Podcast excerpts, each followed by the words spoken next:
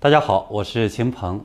美国大选呢，混乱中有序，不同人在越来越多的事实面前，在做出自己的选择。有的人选择成王败寇，谁的力量大，他就跟着这个去变化。在嘲笑那些支持川普的人，把他们叫做“川粉”“华川粉”。也有的人呢，是在分析各种证据之后，选择迎难而上，支持正义和法律。有的朋友说，这场大选呢，就像一场一一面照妖镜。在把不同人的这种判断力、道德底线，还有价值取向都充分的暴露了出来，让你看看呢自己周围的这个朋友圈到底是什么情况，也让你呢认真的关注一下自己心目中的世界到底是什么样的，自由还是社会主义，是回归传统还是极端的政治正确？所以呢，实际上每一个人在选择，当然了，也许呢。就是上天也在借这个方式在看我们每一个人在道德良知面前的一种选择。那么目前看呢，就是川普的路线，他又是在怎么去选择呢？呃，我们在上一期节目中呢，分析到，就是国防部代理部长呢，他选择了支持川普，在上周末单方面终止了是和拜登团队的交接，然后呢，到白宫和川普去开会去。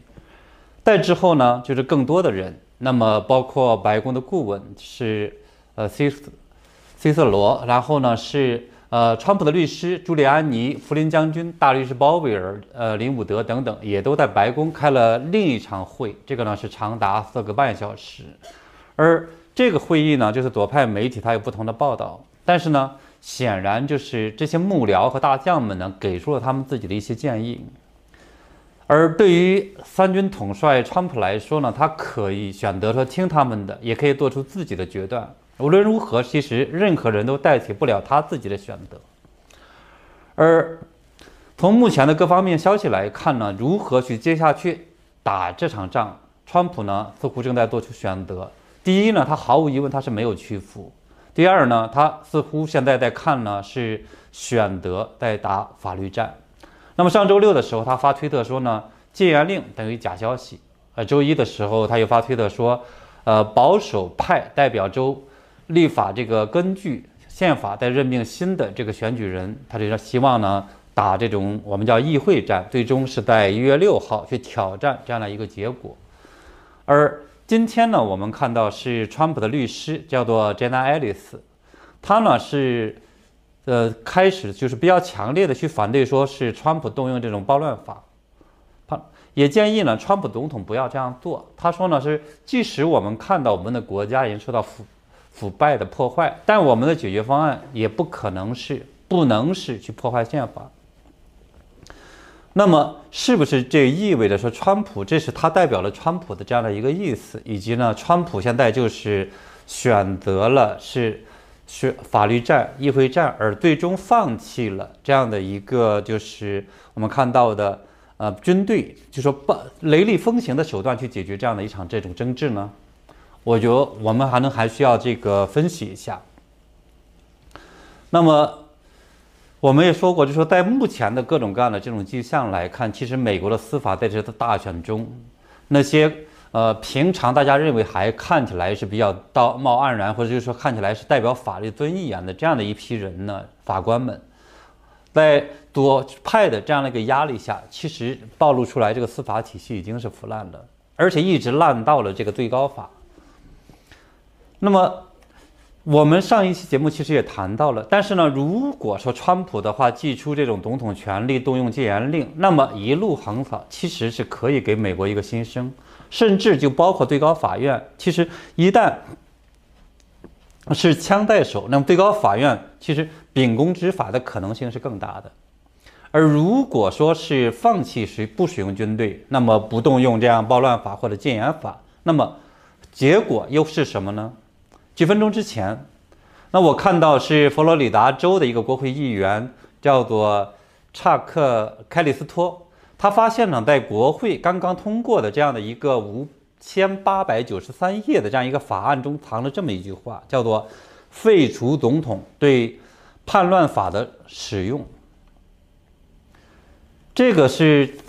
经常所说的，对吧？叫做魔鬼藏在细节当中。就是我们一开始只是认为说这样的一个法救济法案莫名其妙的突加了这么多页，两个小时让所有的人看完，然后投票。而同时呢，就在这个过程中，人们也发现呢，这样一个法案里边，除了说是给美国人一千九百六十八亿的这种救济款，每个人是六百美金嘛。他给了就是更多的这个七千亿的钱给了谁呢？给了不同的这些国家，苏丹可能就五个亿，然后等等的各种各样的很多很多钱全部给出去了。所以你就能看到的大就是左派的这个大法币和中国共产党的那个几乎是一模一样的。这个实际上也让很多的这个原来对美国的这种政治不了解的人感到目瞪口呆。但是呢，如果说现在发现的这个问题，就是说他藏了另一条这个非常重要的这么一个内容，说是让禁止呢，就说废止呢总统对暴乱法的这样一个使用，这是意味着什么呢？其实恰恰也暴露出来，就是左派们，他们呢非常害怕川普总统动用这个法律，通非常害怕他们的话呢被成为清算抓捕的这样一个对象，那么。这种情况下，一原来的时候，很多人就一直在盼着说，川普应该去否决这个法案。那么有了这一条来讲，川普会不会去否决呢？当然，对他来讲，他的一个小麻烦就是说，之前的时候他讲过说，呃，martial law，但是呢，他和这个 law 还不是一概概念，对吧？禁言法和这样的一个暴乱法，这个两个，他说，呃，martial law 等于 fake news，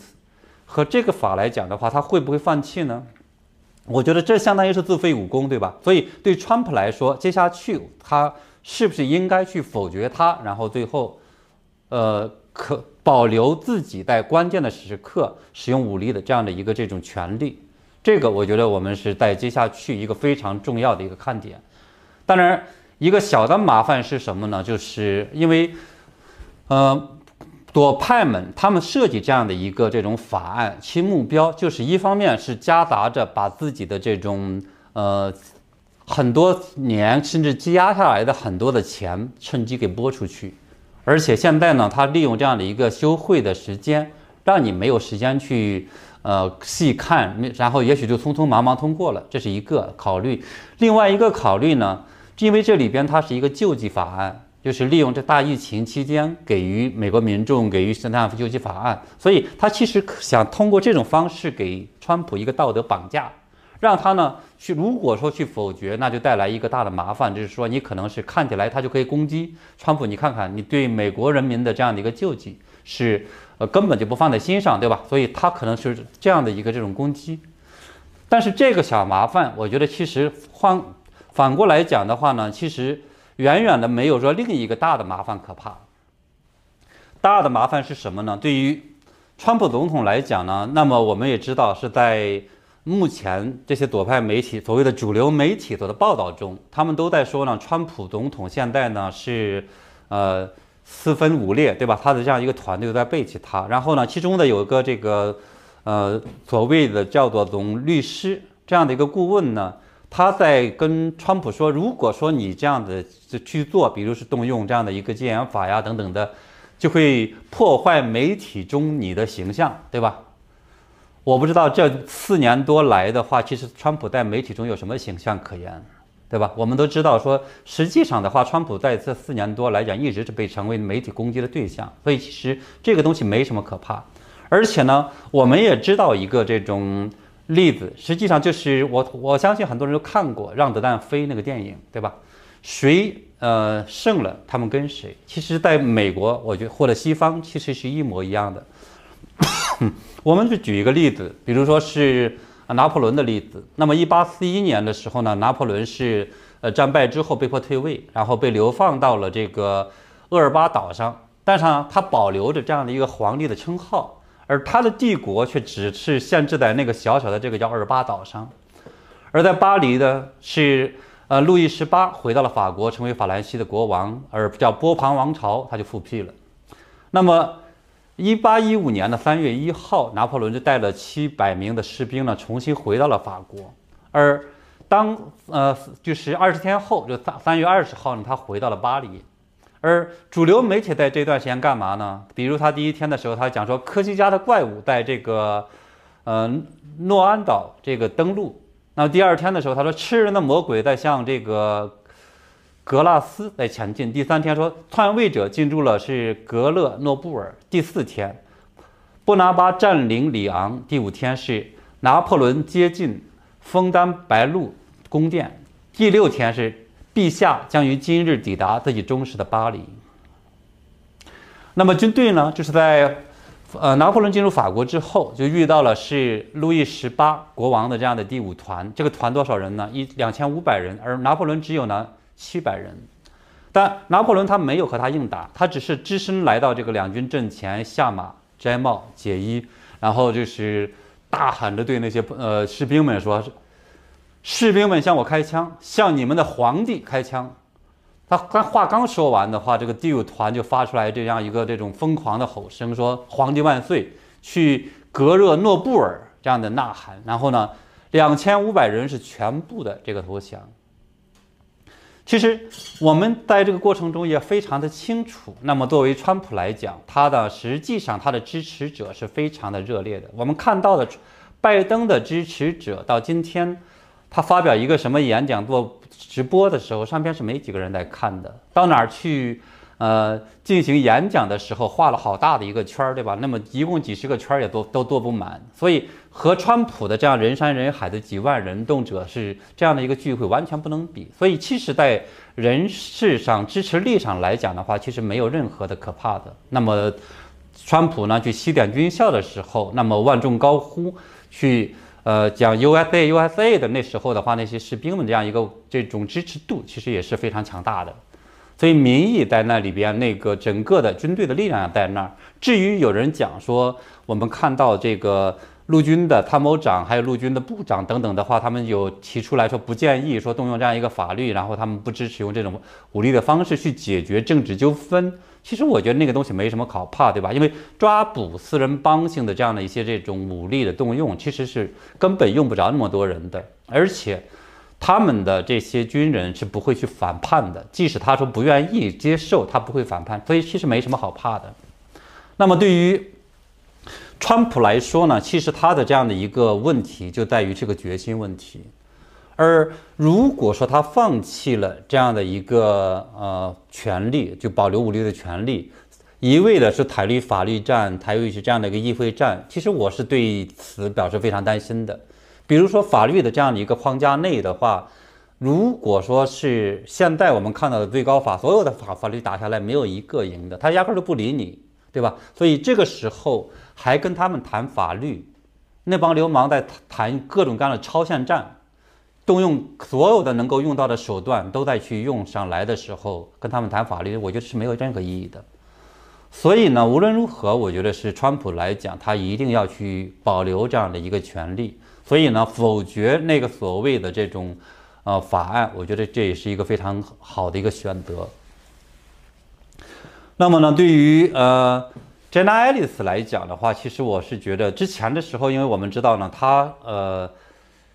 原来是这种精英阶层的，他五年前的时候，他自己在推特里边前几天时间还讲，他说他是反川普的。后来在离自己了解到了川普做了什么，说了什么，做了之后，然后呢，他就走到了川普团队。但是呢，我觉得作为精英阶层来讲，其实他们是有一些自己理念中不知不觉形成的一些政治正确。比如来讲的话，他认为说是川普呢选择这样的一个武力解决是肮脏的、破坏宪法呀等等等等的。但是呢，就是如果说站在宪法这个角度来讲，那么我们也清楚，就是美国的宪法它其实来源于独立宣言，源于这样的一个就是五月花号，基于保护信仰、保护自由这样一个呃目标所设立的宪法，基于呢就是。呃，宪法呢也赋予了总统使用武力去呃平息各种问题的这样一个权利，对吧？所以这样的一个法案其实是完全在法律框架内的，并没有突出破坏法律的实施。而且呢，现在其实还有一个问题是什么呢？就是我们知道在历史上的这些我们叫呃叛乱或者是呃整个的政变，它是采取什么方式呢？武力。然后呢，直接去扣押人，直接去整个暴动起来了。而这一次呢，他实际上是用了高科技的方式，呃，用选举，用这样的一些信息封锁，以及呢是用媒体完全去造谣，还有呢是等等这样的一些方式。那你实际上本质上来讲，它是不是还是这种政变，还是这样的一个暴乱呢？其实是一模一样的。所以对川普来说的话，其实也是站在这样的一个，呃，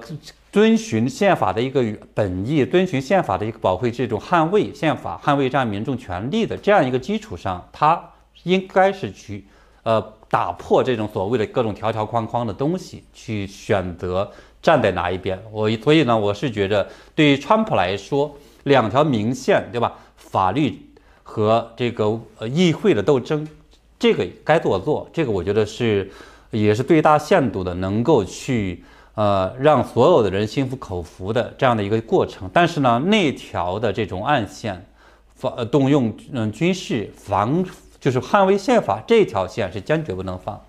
所以呢，我觉得从目前来看呢。那么这也实际上对于川普来说，也是他的这样的一个初心以及勇气的一个大考验。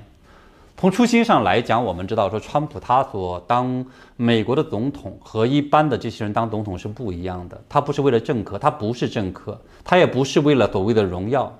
而他在很多年前的时候接受美国的这样的主持人去采访的时候，他当时就问他说：“你？”呃，会不会出来竞选美国总统？他就会讲了说，如果说美国碰到这样的一个问危机的时候，我会出来。所以，当四年多前的时候，我们看到奥巴马通过这个八年的折腾，把美国折腾成了这种动辄男女同厕呀，或者大麻合法化，或者等等等等一大堆的各种各样的问题的时候，就这个时候，川普走了出来竞选。所以，他不是为了这样的一个。个人的这私利办出来的，所以在这个时候的话，就避免被这些所谓的这些政治精英、经济精英，还有这些所谓的顾问们的话，这样的一些意见去束缚，就要看讲清楚的话，他到底为了是拯救美国，还是为了只是当一届总统再连任？我觉得这个问题不能搞坏了、搞反了。如果能够想清楚自己的初心，那对川普来说，那么。他的这种合法的或者各种各样的这些手段，其实都是完全只是一个选项，仅此而已，对吧？而不是说这样的一个选举，就是变成了不是说他川普本人和拜登的问题，而是一个要不要美国法律的问题，要不要美国自由，要不要社会主义，要不要共产主义，要不要让中共成为整个美国的主人，这实际上是一个非常关键的问题，所以。当想清楚这一切的时候的话，其实对川普来说，那么他的选择其实也就非常的简单了。那么当然的话呢，我们也今天看到另一个消息，就是呢，呃，加州的州长宣布了是贺锦丽，就是哈里斯，他的一个继任的人选是一个呃加州的州务卿，也就是实际上是当地管这样的一个选举这么一个人，准备到时候说替换贺锦丽。这个呢，从法律上来讲的话，是有两党这样的一个政治呢，它因为瓜分这样的政治呢，它带来的结果就是说，呃，原选择本党内的一个替代人选，这个实际上是程序是正常的。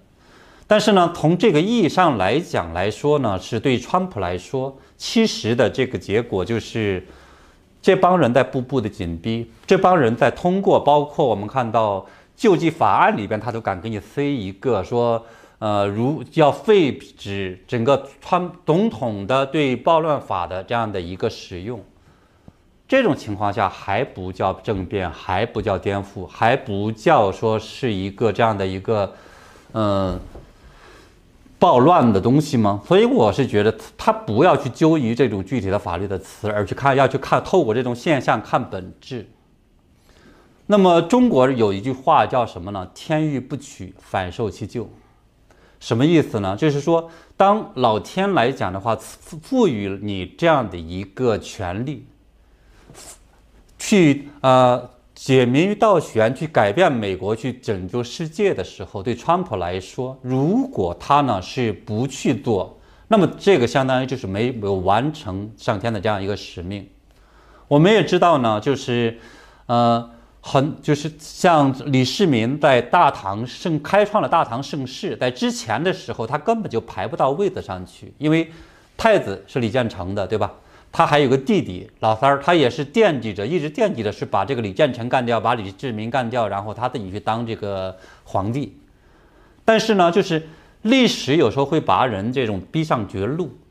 就跟今天我们看到说。川普总统他不想使用武力，不想是这样那样的时候，那好家伙，这帮人就把这个法案里边塞一个条款，或者是搞一些其他的这些事情出来。那么对呃李世民来讲呢，他就一一会儿可以下个毒毒杀他，一会儿的话把他所有的人都调走，一会儿的话呢是要准备呃在玄武门的时候的话呢，那个之后把他给干掉。所以这个时候你逼着他不得不去选择。所以这个时候的话，恰恰是因为他的选择，而又因为他自己的这种品德、他的能力、他的这种雄才大略等等的话呢，最后我们看到是李世民开创了大唐盛世，也成为了千古一帝，就是万古佳话的这样的一个人物。对川普来说呢，他现在其实同样的面临着这样的一个问题，不是。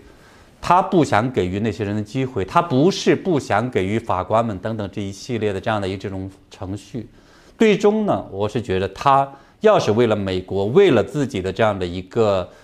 初心，为了世界的这样不被共产主义所奴役，他就应该做出自己的选择。否则来讲的话呢，对于那些使用一切手段超限战的这些左派们来说，他们当了上了这样的一个位置。窃据了，就是全世界最强大的美国的这样的一个权利，谁倒霉呢？不是他们简简单单的是满足一下权力欲的问题，倒霉的是美国整个的所有的民众，倒霉的是美国的实力的衰退，倒霉的也是世界的这样的一个被共产党所趁机会颠覆的这样的一个这种可怕的局面。所以呢，这个问题不是一个小小的这种。权力的问题，总统选举的问题，而是一个大是大非的问题。所以呢，我们也在期望着，就是整个看到川普总统，就因为这几天看起来还比较平静，接下去呢，他能够雷厉风行的去做出他的选择。那么，呃，今天呢，我们的分享就到这里，请大家呢去呃。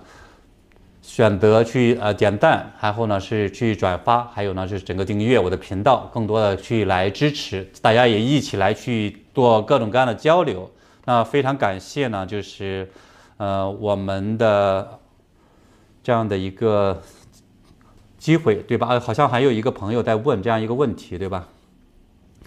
他说是拉特克里夫可能是呃深腾政府的议员，我觉得这个事情来讲的话，恐怕不会。呃，另外的话，我们可能是在呃过，就是他应该把报告的实质的东西已经给了川普了，只是呢说我们看到他可能也许是这样一个报告，对还没有说正式的完成，但实际上应该很快完成了。我我上一次节目中也讲了，说真完成实际上完成了，因为本来这个报告就不需要整个的说是给所有的这些这个呃高官们，也不需要对外公布的。当然这是一个，呃，另外呢就是我们看到说，嗯。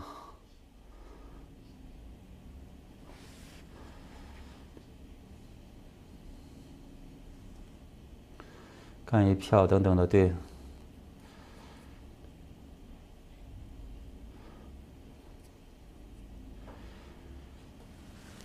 行，那好吧，我们的话今天呢，就因为时间的原因，我今天我们就分享到这里呢。因为明天呢，也是有一个特殊的安排，所以呢，我可能一会儿就得走。然后呃，等回来之后呢，我们再进一步的去进行交流，好吧？那我们今天的分享就到这里。